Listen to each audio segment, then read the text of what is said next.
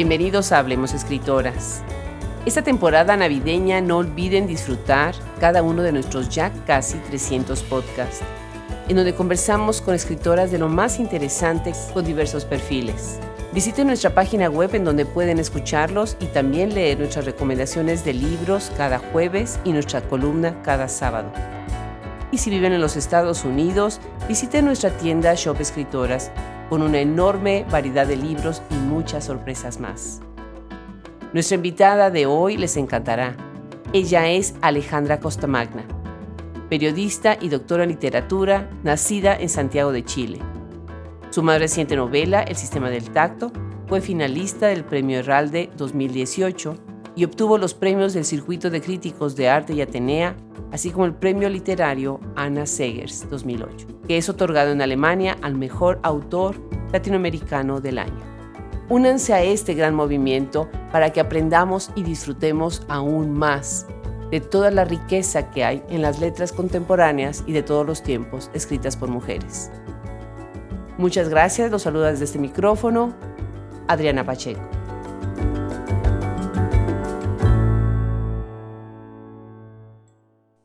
En este mes que recibimos a las escritoras chilenas, la verdad es que ha sido toda una fiesta prepararnos para estas conversaciones.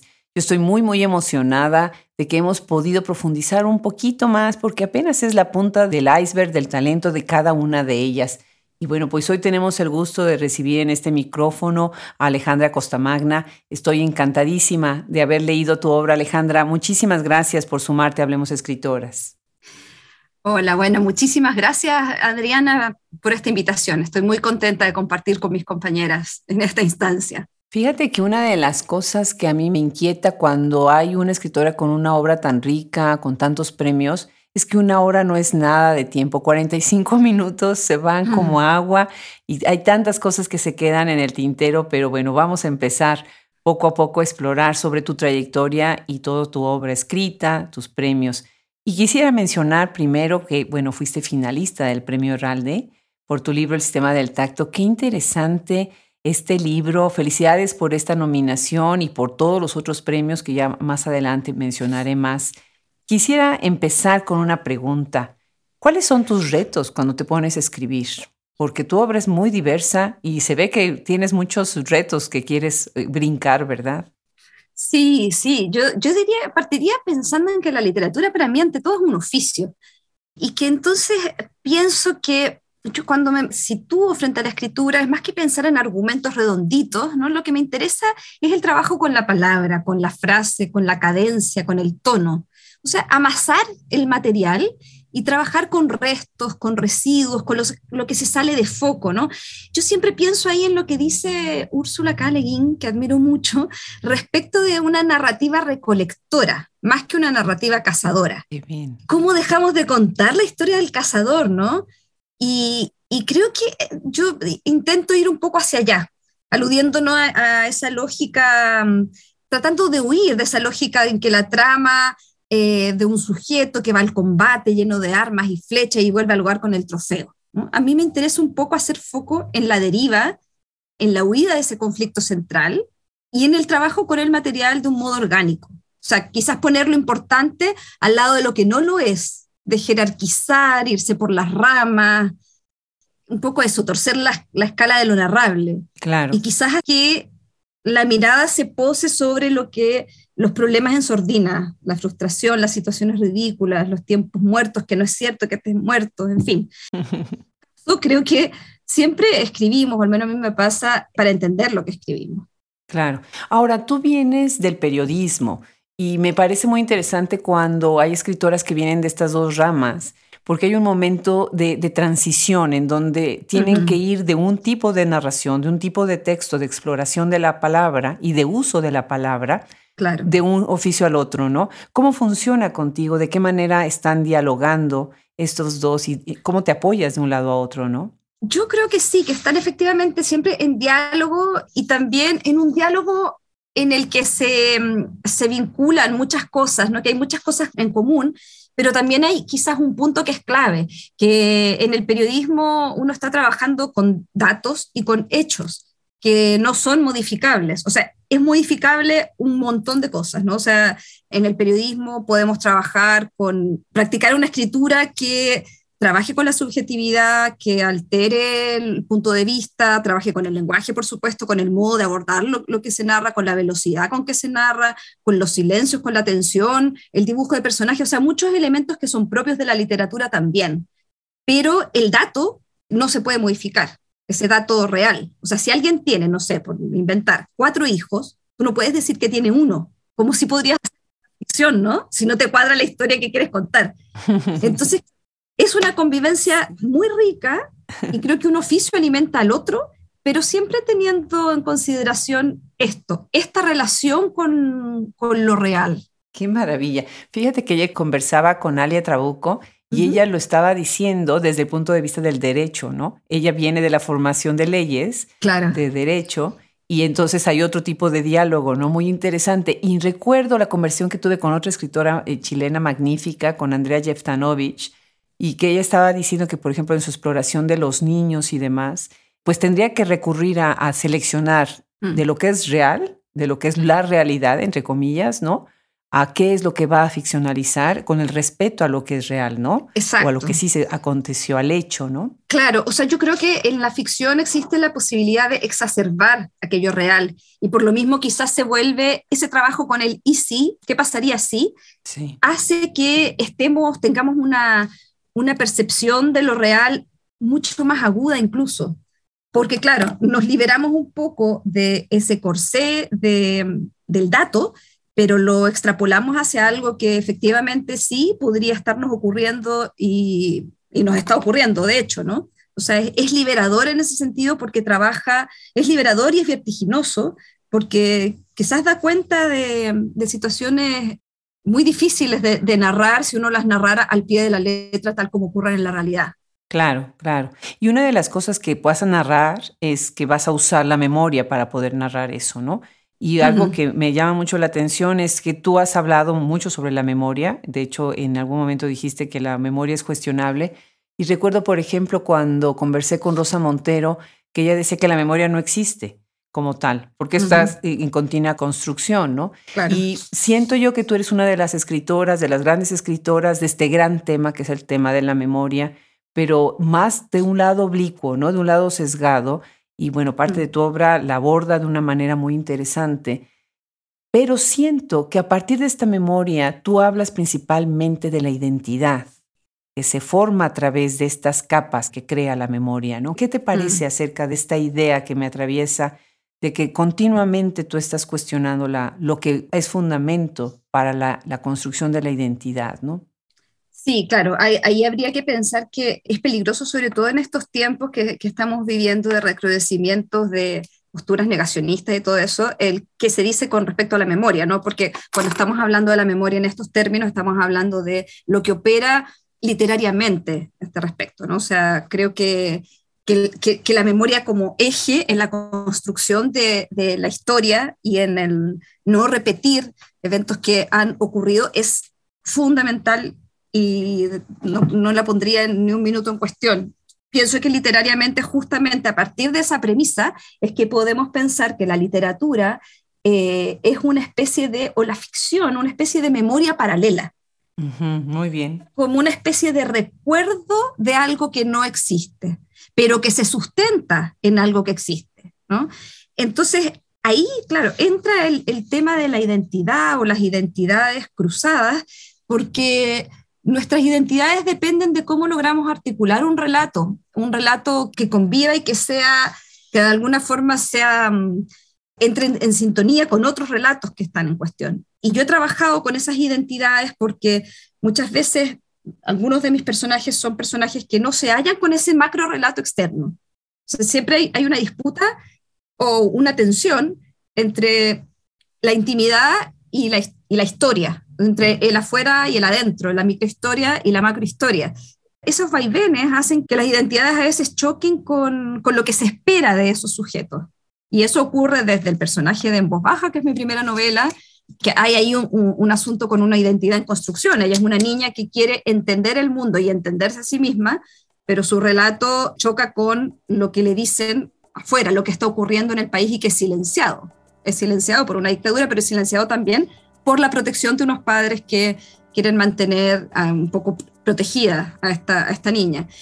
Pero también ocurre, lo pienso, con, personajes como los de eh, mi última novela, El sistema del tacto, en que ahí el, el, asunto de la identidad también tiene que ver con un desarraigo, con un no hallarse en un sistema muy normado, donde hay un deber ser permanente respecto de los roles que tiene que cumplir una mujer en, en tales circunstancias, una profesional en tales circunstancias, una persona que decide tener un, un, tipo de familia distinto, disonante. Entonces ahí hay muchas, muchas identidades en disputa. Básicamente es como intentar romper los moldes de lo homogéneo, estereotipado y normado de estas sociedades contemporáneas. Claro. Me gusta que mencionas, ahorita ya sacas el caso de la niña en este tu primer libro en voz baja, publicado en 1996 porque una de las cosas que se ha dicho es que tú eres una de las voces de esta revisión de lo que en algún momento Lorena Amaro ha llamado literatura de los hijos. Uh -huh. Y encontré una cita muy interesante de Rodrigo Pinto, que está hablando en el Mercurio, te está mencionando a ti, junto con Nona Fernández, Álvaro Bizama, uh -huh. Alejandro Zambra, por supuesto, ¿no? Y bueno, para quienes están escuchando que a lo mejor no tienen eh, conocimiento de este término, se está designando a través de literatura de los hijos la experiencia de quienes fueron niños o jóvenes durante la dictadura chilena. Y dice Rodrigo Pinto es la materia prima de buena parte de la obra de esta generación de escritores nacidos más o menos entre 1970 y 1980 y tú naces precisamente en el inicio 1970 entonces pues te tocó una buena parte de un periodo que el silencio era lo que regía, o las medias voces, ¿verdad? Mm. Las cosas dichas a medias en frente a los niños, o de manera más abierta, ¿no? Mm. Me imagino que en el personaje de En Voz Baja, tú lo ves ahora de otra manera que la Alejandra. Costa Magna, que la vio en 1996, cuando lo escribe. Cuéntanos un poco sobre esta manera tuya de verte a ti misma y de ver tu obra y este personaje. Sí, bueno, yo creo que cuando escribí en voz baja, yo empecé a tomar los primeros apuntes unos tres años antes o cuatro de que se publicara la novela, por ahí por 1993. Y había un aire mm, extraño, ¿no? Instalado con esa consigna que fue la transición política chilena de la medida de lo posible. Uh -huh. Había que hacer justicia en la medida de lo posible, había que avanzar en la democracia en la medida de lo posible. Y eso rayó muy tempranamente el terreno de, de esta democracia recién inaugurada, se respiraba en el aire. Y yo creo que esa era una inquietud que como joven de, de entonces, yo creía que el futuro podía cambiar, creíamos eso y nos entregábamos esa idea con una dulce e ingenua esperanza. Uh -huh. Y yo creo que eso se manifestó un poco en, en, esa primera escritura, que como te digo, empiezo a escribirla como por ahí por el 93, y no sé si entonces lo pensé de exactamente de esta forma que ahora la puedo verbalizar, pero yo creo que el libro intentaba indagar en cómo el golpe de Estado no solo había descompuesto las estructuras sociales, sino que había afectado a los sujetos en su cotidianidad, en sus microespacios, y cómo esa huella de ese quiebre había perdurado una vez recuperada la democracia. Wow. Entonces yo creo que al escribir la novela tenía la sensación de que esa perspectiva no había sido narrada, o yo al menos no la había leído, pero para mí todavía, claro, no se llamaba literatura de los hijos, ¿no? Como se, se, la llamó después, sino que era lo que me inquietaba, lo que estaba a mi alcance, y creo que es algo que yo a partir de entonces empecé a articular en todos mis libros posteriores, ese vínculo que decía entre intimidad e historia. Y creo que hoy en Chile, tristemente, vuelve a estar en disputa el relato de lo que ocurrió aquellos años, ¿no? Con, con un candidato presidencial negacionista que reivindica las atrocidades de la dictadura, en fin, hay, hay un, una situación que se vuelve eh, una memoria histórica que se pone en cuestión. Entonces, desde la literatura creo que las formas de asumir esa memoria vuelven a abrirse con mil posibilidades, ¿no? y, ahí sería interesante buscar distintas estrategias para ensayar espacios de, disenso. Hay, muchas voces muy diversas que abordan la memoria y que empiezan a articularse ahora desde lugares como más descompuestos, quizás más fragmentarios, con una realidad que, que es otra, pero que um, es como una especie de vu, ¿no? Sí, se actualiza de alguna manera, ¿no? Este libro, muchos otros libros, con la situación que está pasando hoy en día en Chile y el contexto de muchas otras cosas, pues suena familiar. Tal vez no para los jóvenes que nacieron mucho después, pero sí para una generación que es la de ustedes, que tienen tan presente uh -huh. este pasado, ¿no? Claro que sí. Definitivamente. Bueno, pues después sale publicado. Aquí me gustaría platicar un poco sobre tus cuentos antes de empezar y de ir y venir a las novelas y a otros proyectos maravillosos que tienes. Sale publicado Imposible salir de la Tierra en el 2016 y en el 2019 con una editorial preciosa, Mantis, que editan Magela Boudoin y Giovanna Rivero, quien tenemos el gusto también de tener a ambas en el proyecto. Ahí sale Nunca nadie se acostumbra. Y me dio mucho gusto que tenía yo el libro, entonces pude leerlo, pude revisar estos relatos que nos llevan de gatos a perros, a gorilas, a pájaros y a relaciones prohibidas. Muy interesante la cuestión de las obsesiones, la mirada de los hijos, cómo los hijos, los niños ven a los adultos, ¿no? Y bueno, pues cuéntanos un poco de estos dos libros que los dos recopilan parte de los mejores relatos que tienes escritos. Sí, bueno, aprovecho a, agradecer a Mantis, ese libro realmente fue una, joyita lo que ellas hicieron, el artefacto mismo del libro, el trabajo con ellas, así que estoy muy contenta que ese libro pueda circular allá también. Y bueno, sí. fueron escritos en distintos periodos, pero creo que al reunirlos y al darles el orden que tienen en estos libros, pasaron a establecer unas relaciones bien inesperadas. En, el armado yo no le hice el quita las similitudes, sino que las potencié y las volví quizás más palpables. O sea, lo que yo quise fue que los relatos disímiles dialogaran, pero que mantuvieran también su autonomía, que de alguna forma funcionaran como las piezas de un puzzle donde los personajes y, ciertos episodios a veces van de una historia a otra, o sea, como quedan como una especie de novela dispersa alguien podría leerlos así, digo. O sea, los episodios posibles de unas existencias paralelas. Sí. Y, al seleccionar cuentos, yo creo que mi criterio fue, claro, crear una especie de artefacto que pusiera en diálogo estas distintas respiraciones, temples o aproximaciones a eso que llamamos cuentos. Quizás también como, sin proponérmelo así tal cual, pero como una forma de estirar la cuerda del género cuentístico como tal.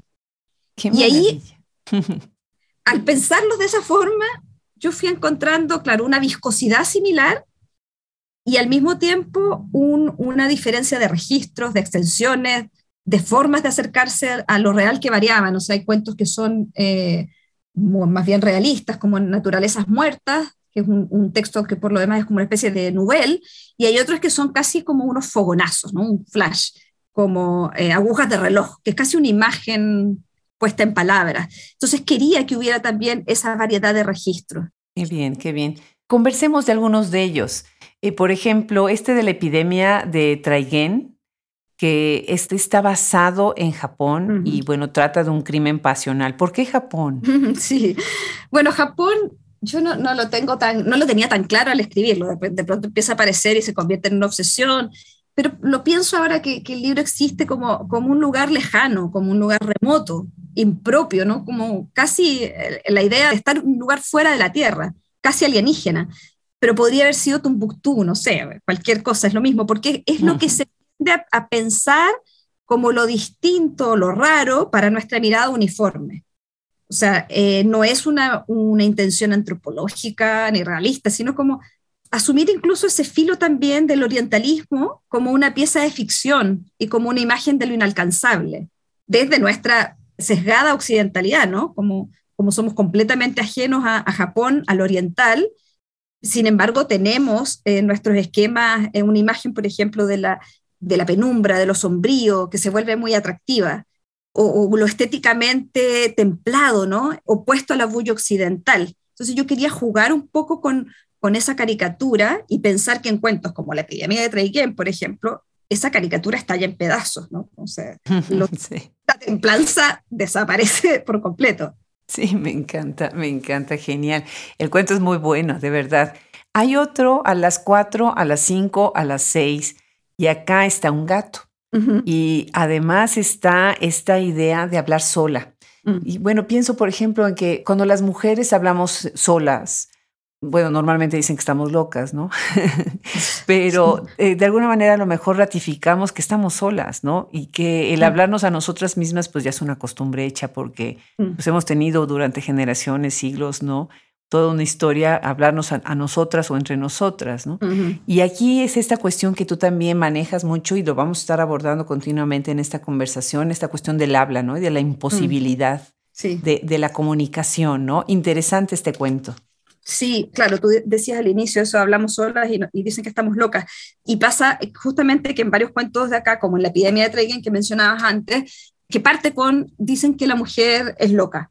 Y eso es un poco también como lo, para remarcar lo distinto que es cuando se dice que un hombre es loco, ¿no? Un hombre loco es arrojado, es vividor. Una mujer loca es una mujer que, eh, con la que hay que tener como cierta cierta consideración, ¿no? Entonces, se tiende a descalificar mucho a partir de el uso de ciertas palabras como la locura. Y bueno, eh, lo de hablar sola, yo creo que también em, es algo que hablarnos, la intimidad siempre ha sido de alguna forma entregada o abordada como una cosa estrictamente femenina, como si eso correspondiera, claro, a, algo que nos distingue em, per se y esencialmente de lo masculino. Y yo creo que hay una potencia enorme en esa intimidad, en ese hablarse a sí mismo, casi como un rumor ancestral. Yo, yo creo que hay una potencia, o sea, cuando la mujer se está hablando a sí misma, se está, está hablando sola, está hablando con una tradición, está hablando con una historia, está hablando con un pasado que nos, nos contiene. Entonces, claro, ahí hay algo también vinculado con la animalidad que me parece estratégicamente muy bonito, ¿no? Como hacer esa alianza interespecies. Sí, qué maravilla. Me haces pensar en varias cosas. Una, pensé en Alia Trabuco otra vez y su libro Las homicidas, ¿no? Como ella ahí se ve, pues se atraviesa esta cuestión de la locura, de la histeria, bueno, sin lugar a dudas, ¿no? Palabra, término bien, bien remarcado como perteneciente a lo femenino, ¿no? Y por otro lado, pienso en Julieta Marchand, que ella está pensando en la cuestión del oído, ¿no? De escuchar. Mm, Entonces, cuando tú te hablas a ti misma y te hablas en voz alta, ¿no? Te estás escuchando. Y esta relación también de, que te escuchas porque estás sola, ¿no? Porque tienes tú esa, esa soledad intrínseca, ¿no? Que como, como bien dices, es una, una tradición. Muy interesante. Viene otro cuento. Nadie nunca se acostumbra, que es el que le da el título al libro, ¿no? Y acá son los perros. Me hizo pensar en Arelis Uribe, en Quiltras, Quiltras, que yo, bueno, yo soy de origen mexicano, entonces la palabra pues la aprendí cuando hablé con ella. Yo no sabía que así designan ustedes a los perros callejeros, a los perros de la calle sin dueño. Nosotros no tenemos un chucho, creo que les dicen en algún lado a los perros que están ahí en la calle, ¿no? ¿Por qué los perros? Eh, ¿Y por qué en general los animales en tus cuentos?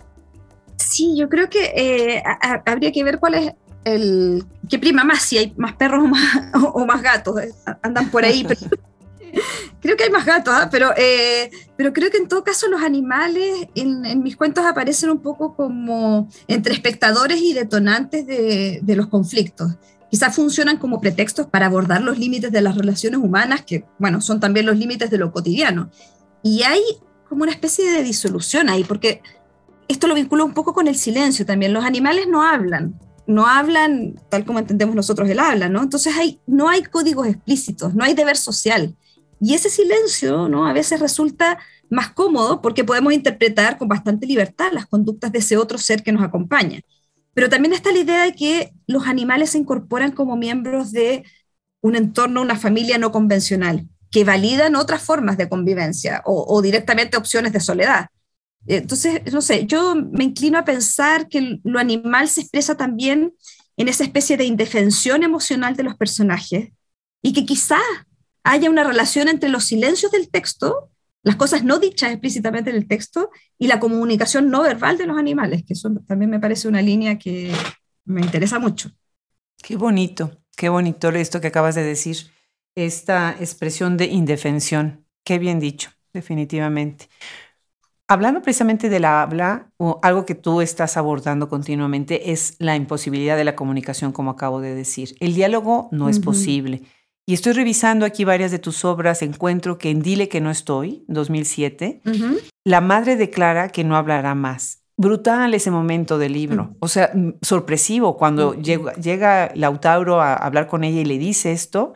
Y además se lo dice al oído, ¿no? Se lo dice quedo. Mm. Me dio así como escalofrío, ¿no?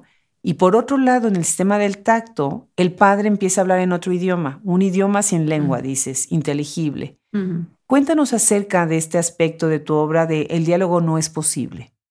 Sí, quizás estoy pensando ahora, pensando un poco en voz alta, pero eh, la palabra diálogo a mí, justamente por la transición política eh, de Chile, esta transición fallida, siempre me provocó un poco de problemas porque se hablaba de, del diálogo como una forma que abordaba también esta medida de lo posible. Entonces yo creo que hay algo, que no lo programo de esa forma, pero que se traduce también en lo político, en pensar el diálogo como algo de lo que hay que sospechar a veces, ¿no? Y lo que tú mencionas, el dile que no estoy y el sistema del tacto, son, son dos eh, acercamientos distintos respecto del asunto, porque hay un cortocircuito de los personajes en su comunicación con el mundo, eso, eso sin duda. Pero llega un momento en que las palabras no son capaces de dar cuenta de lo que les ocurre. Es como que el lenguaje no alcanza y los personajes buscan otras formas de encontrar una pertenencia, un espacio propio, un diálogo en estos términos más amplios, ¿no? Y en el caso del sistema del tacto, yo diría que es la hija más bien, Ania, la que percibe el movimiento de la comunicación y entonces busca un arraigo en otro lado, en la errata, en lo que se sale de la norma, en lo que los demás ven como aberraciones lingüísticas. Entonces tiene que ver ahí, en ese caso, con un desarraigo y una identidad quebrada, que se traslada también a la lengua.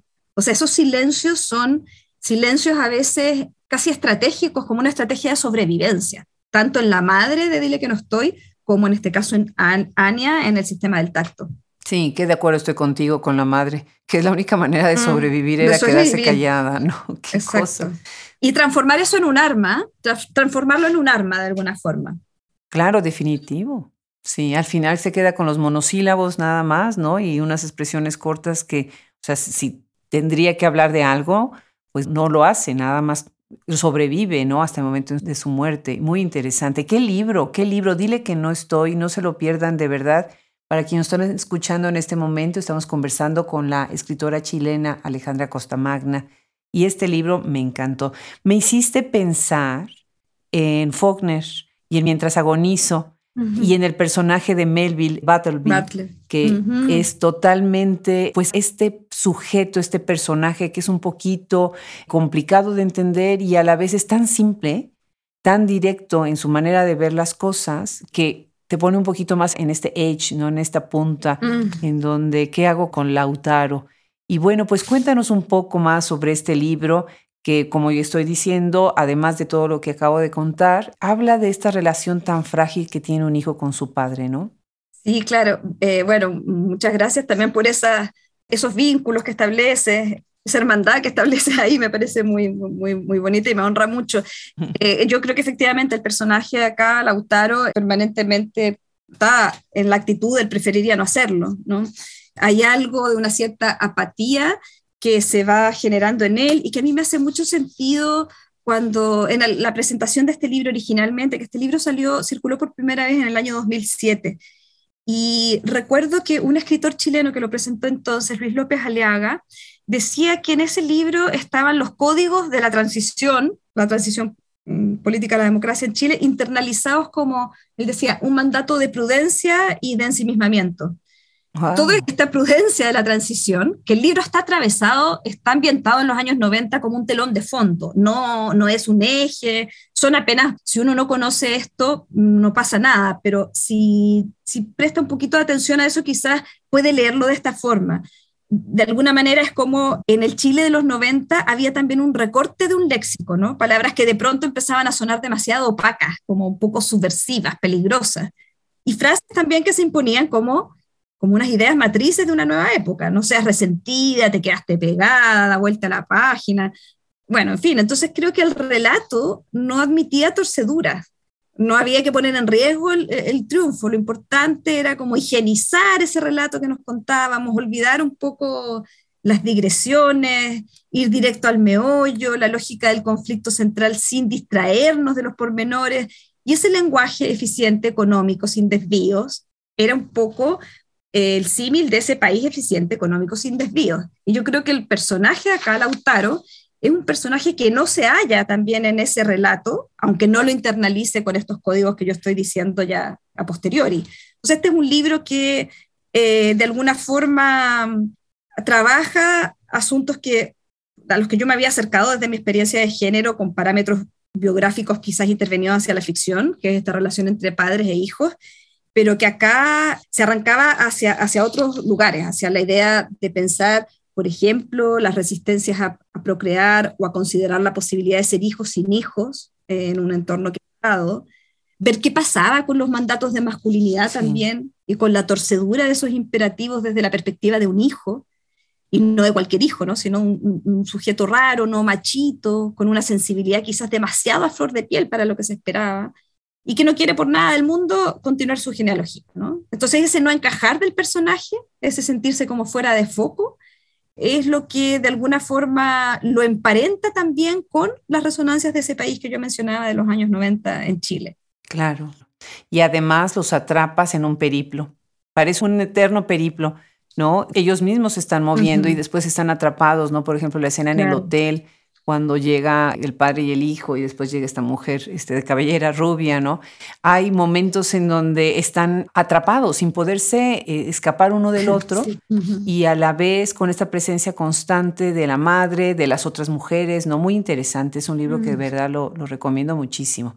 Y bueno, pues hay otro, Sistema del Tacto, que también tuve gustísimo de leerlo y acá se transparenta Alejandra Costamagna en muchas cosas, ¿verdad? Mm. Entra la familia y entra la historia que de alguna manera a veces se queda en la interpretación de lo que hay, los restos que han quedado o en, la, en los recuerdos de la convivencia con ciertos miembros de la familia. Qué interesante personaje Nelida. Qué interesante la idea de esta, la chilenita, que tiene nombre, dices, tenía mm, nombre, pero la llamaban la chilenita, ¿no? Y además nosotros los mexicanos usamos el, diminutivo con tanto poder, ¿no? Puede ser una cosa muy buena o puede ser una cosa muy mala, ¿no? Llamar algo en diminutivo, ¿no? Fantástico este libro. Cuéntanos del sistema del tacto. Bueno, gracias Adriana, sí, por, esos alcances. Yo creo que habría que partir quizás con eh, contar que efectivamente Nélida Nelia es efectivamente mi tía abuela, ¿no? Como aparece ahí. Yo no soy Ania, ¿no? Pero sí. Eh, a mí me interesaba mucho, eh, eh, o sea, mi idea original con este, libro fue contar la historia de manera documental, sin ficción. Y bueno, luego el libro fue derivando a, otras cosas, pero tiene esta base que parte de ahí.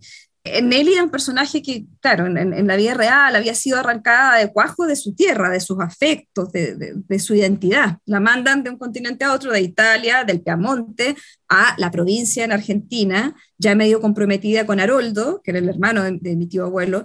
Y yo un poco me agarro de eso para pensar en otras derivas también de procesos migratorios, como los de los padres de, o sea, los abuelos de mis padres, que habían llegado antes, en 1910, de Italia Argentina, eh, mis propios padres que se vienen de Argentina a Chile por razones políticas en 1967. Entonces, todos estos desplazamientos a mí lo que me provocaban era la inquietud de qué habían dejado atrás estas personas, cómo habían cambiado sus vidas, cómo habían aprendido a ser otros. ¿no? Este libro yo creo que trata mucho del tema de los otros y las otras, ¿no? como de ese desarraigo que después ya eh, se se expande y que no, no es solamente por el tema migratorio, sino el desarraigo en términos de no pertenecer a un ámbito al que estás adscrito, ¿no? que se espera de ti, como una función de tus roles en la sociedad. Entonces, ese, ese fue el, gatillo y, y, luego, claro, me fui encontrando con, a partir de estas preguntas, ¿por qué hablar de esto hoy? ¿no? ¿Qué resonancias tiene? ¿Para qué contarlo? Si yo me, me detenía un poquito en el presente, me daba cuenta de que esto seguía estando muy, muy vigente. Y ahí entonces cobró fuerza el personaje de Anya, que aparece como un personaje eh, que se acerca, que incorpora la ficción, incorpora la imaginación e incorpora el presente. O sea, su propio sentido de, el quiebre en su sentido de pertenencia y el deseo de fuga hacen, dialogan, conversan con estas identidades quebradas desde la migrancia de su tía abuela, comienzos del, siglo XX. Por ahí surge todo esto. Increíble. Además, el libro es un artefacto todo libro. Exacto, Porque vienen estos distintos formatos y viene el texto de la máquina de escribir y las fotografías y las fotografías que además son tan diversas. Yo estuve pensando observándolas todos tan rígidos, ¿no? Nélida además sonriendo en el 80%, 90% de las fotografías, ¿no?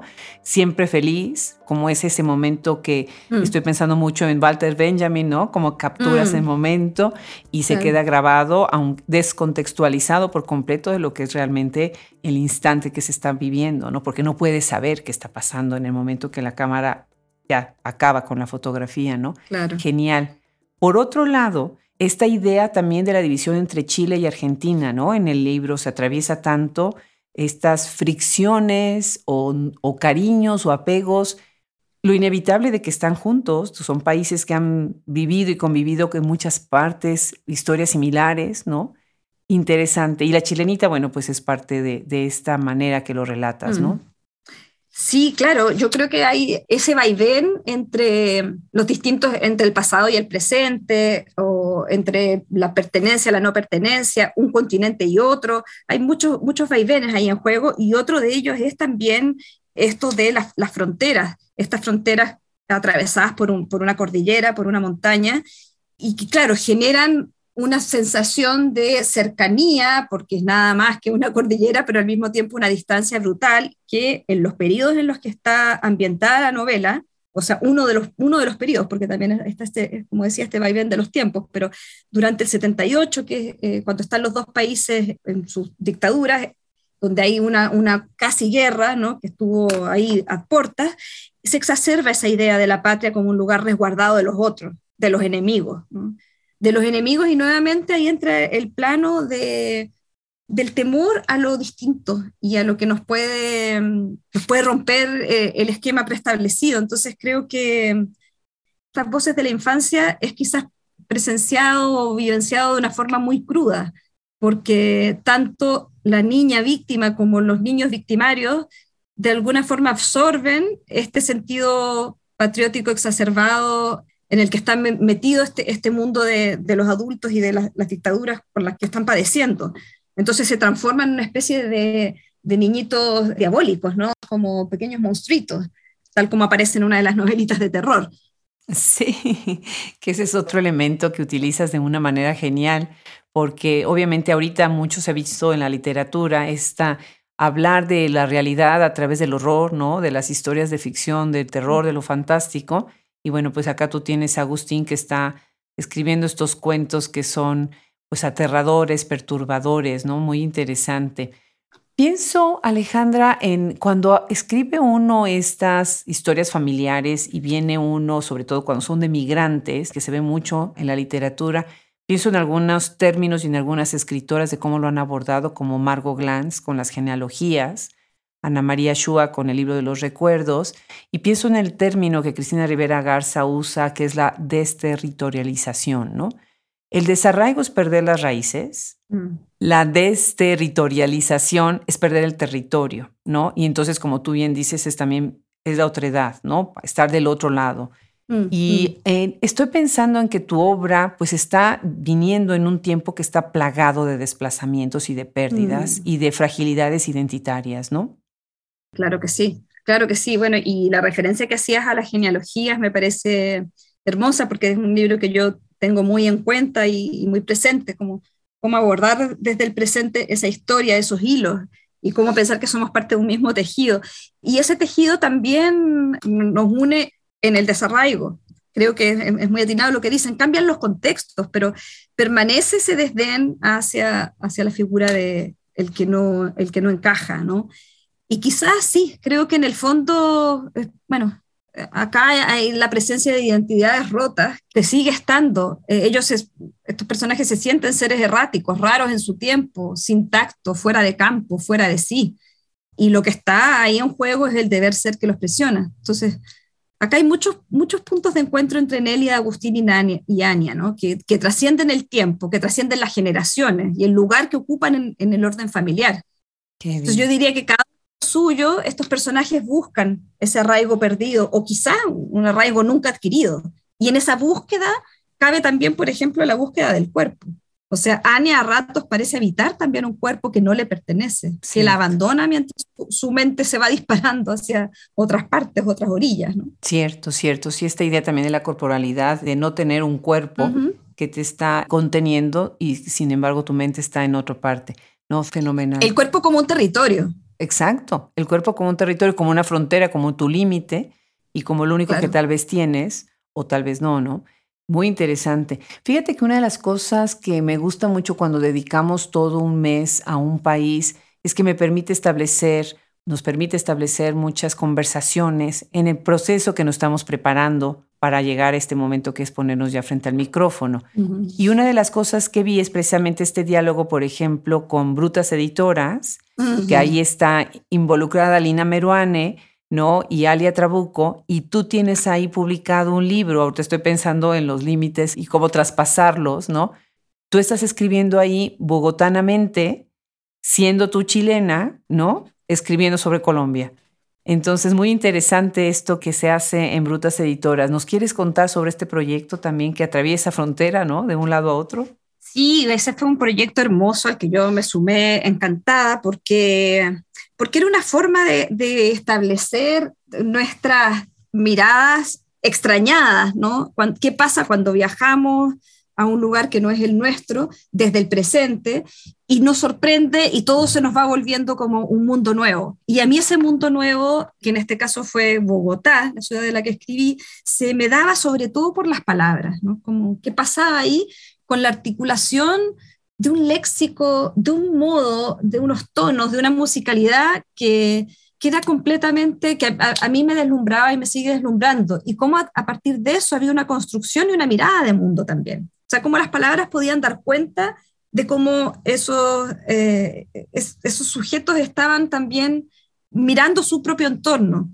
Entonces, bueno, yo colaboré con ese libro que luego, o sea, con, es, con un artículo primero que luego se transformó en este, en este libro, en esta producción de Brutas Editoras. Y hay una tercera patita quizás, que es que ahora hay una editorial chilena que se llama Banda Propia, que ha sacado esta colección de nuevo a la luz, porque Brutas Editoras eh, está en una especie de, receso, de descanso. Entonces hay una tercera posta acá con una, editorial que es hermosísima, es una de las, de las editoriales para mí más, más interesantes en materia de pensamiento crítico y bueno, el pensamiento feminista también en varias de las líneas que tiene, banda propia. Banda propia se llama, qué interesante. Oh, nos encantaría tenerla en el micrófono en nuestra sección de editoriales, que es un placer hablar con los editores. Me encantaría, ¿eh? Absolutamente. Y ahora que tenemos abierta la tienda en Estados Unidos, hacer llegar libros desde el Cono Sur para Estados Unidos es uno de mis sueños y de mis, de mis metas con esta tienda que acabamos de abrir. Así que bueno, qué, bien, gracias por mencionarla. Y bueno, yo voy a presumir un poco porque como Alejandra no puede presumir, entonces tengo que presumir yo. no, puedo, no puedo leerlos todos porque me acabaría los últimos minutos de esta conversación, pero sí quiero contarles de algunos de los premios, numerosos premios que ha ganado. Ella fue finalista del Premio Ralde, como ya mencioné, en el 2018 por el sistema del tacto, finalista del premio Altazor 2012, con animales domésticos, que también me lo leí, qué lástima que ya no platicamos de él, pero ya habrá otra oportunidad. Después, en el 2009, bueno, antes de eso, premio Mejores Obras Literarias en la categoría Obra Inédita por el Consejo Nacional del Libro y la Lectura también por animales domésticos, muy interesante. Premio de literatura, qué lindo este premio, ¿no? Ana Segers, 2008 de Alemania, que me parece que lo acaba de ganar precisamente Magela Boudoin, muy interesante. Finaliza el premio Altazor 2008, premio del Círculo de Críticos de Arte en 2007 por Dile que no estoy, por supuesto, bueno, es un libro que, que, tiene que estar muy premiado y bueno, la lista continúa. ¿Nos quieres contar una anécdota así brevemente, rápidamente, sobre algunos de estos premios, algo que entrañas o que marcó tu vida de alguna manera, o algo nada más simpático que sucedió en el momento de recibirlo? Sí, bueno, con el Ana Seskers fue muy bonito porque yo invité a mi madre a recibir ese premio, que era en Berlín, y creo que fue un viaje que mi madre atesora hasta hoy en su memoria qué Era invierno y nos recuerdo en la nieve, recorriendo los lugares que nos parecían más emblemáticos. Bueno, fue muy bonito en lo literario y en lo humano. Qué maravilla, qué bonito haberla invitado, haberla convidado, ¿no? Las nuestras madres que son nuestras, bueno, muchas veces no podemos generalizar, nuestras grandes compañeras, ¿no? Y bueno, mi última pregunta antes de cerrar esta interesantísima conversación es, ¿en qué estás trabajando ahora? ¿Qué estás haciendo ahora, Alejandra? Mira, estoy en realidad tomando apuntes desde hace un buen tiempo, que nos ha agarrado acá desde la revuelta, la pandemia, y entonces todo el piso se nos ha movido. Y yo siento que lo que estoy escribiendo es una especie de murmullo sobre las posibilidades o imposibilidades ¿no? de, reconstruir una historia que nos marcó la vida. En este caso es una historia que también aborda intimidad de historia, como decía antes, historia con mayúscula, y parte de una, una situación real, de una amistad y de una ausencia prolongada por muchos años, pero como decía, es como un largo murmullo. Y a mí me atrae mucho la idea de pensar los textos como, como una especie de rumor interno que hay que pulir y pulir y pulir hasta que asomen en, la superficie. Y siempre me acuerdo de esa frase de Clarice Lispector que decía que de manera tan bella, ¿no? Ya que hay que escribir, al menos no aplastemos con palabras las entrelíneas. Así que eso es algo que tengo en la cabeza todo el tiempo mientras escribo esto, que no sé qué sea. Qué maravilla. Y qué bonita referencia a Clarice Lispector. Bueno, una de nuestras grandes madres literarias, ¿no? Definitivamente. Alejandra, qué placer. Los invito, de verdad, revisen su obra. Tiene muchos libros publicados, preciosos todos, profundos, fuertes. De verdad, un gusto, un gran descubrimiento para Hablemos Escritoras tenerte aquí. Muchísimas gracias de nuevo, Adriana. Un gusto para mí ser parte de este catálogo. Pues un abrazo hasta el Cono Sur, con mucho cariño. Abrazo gigante, gracias.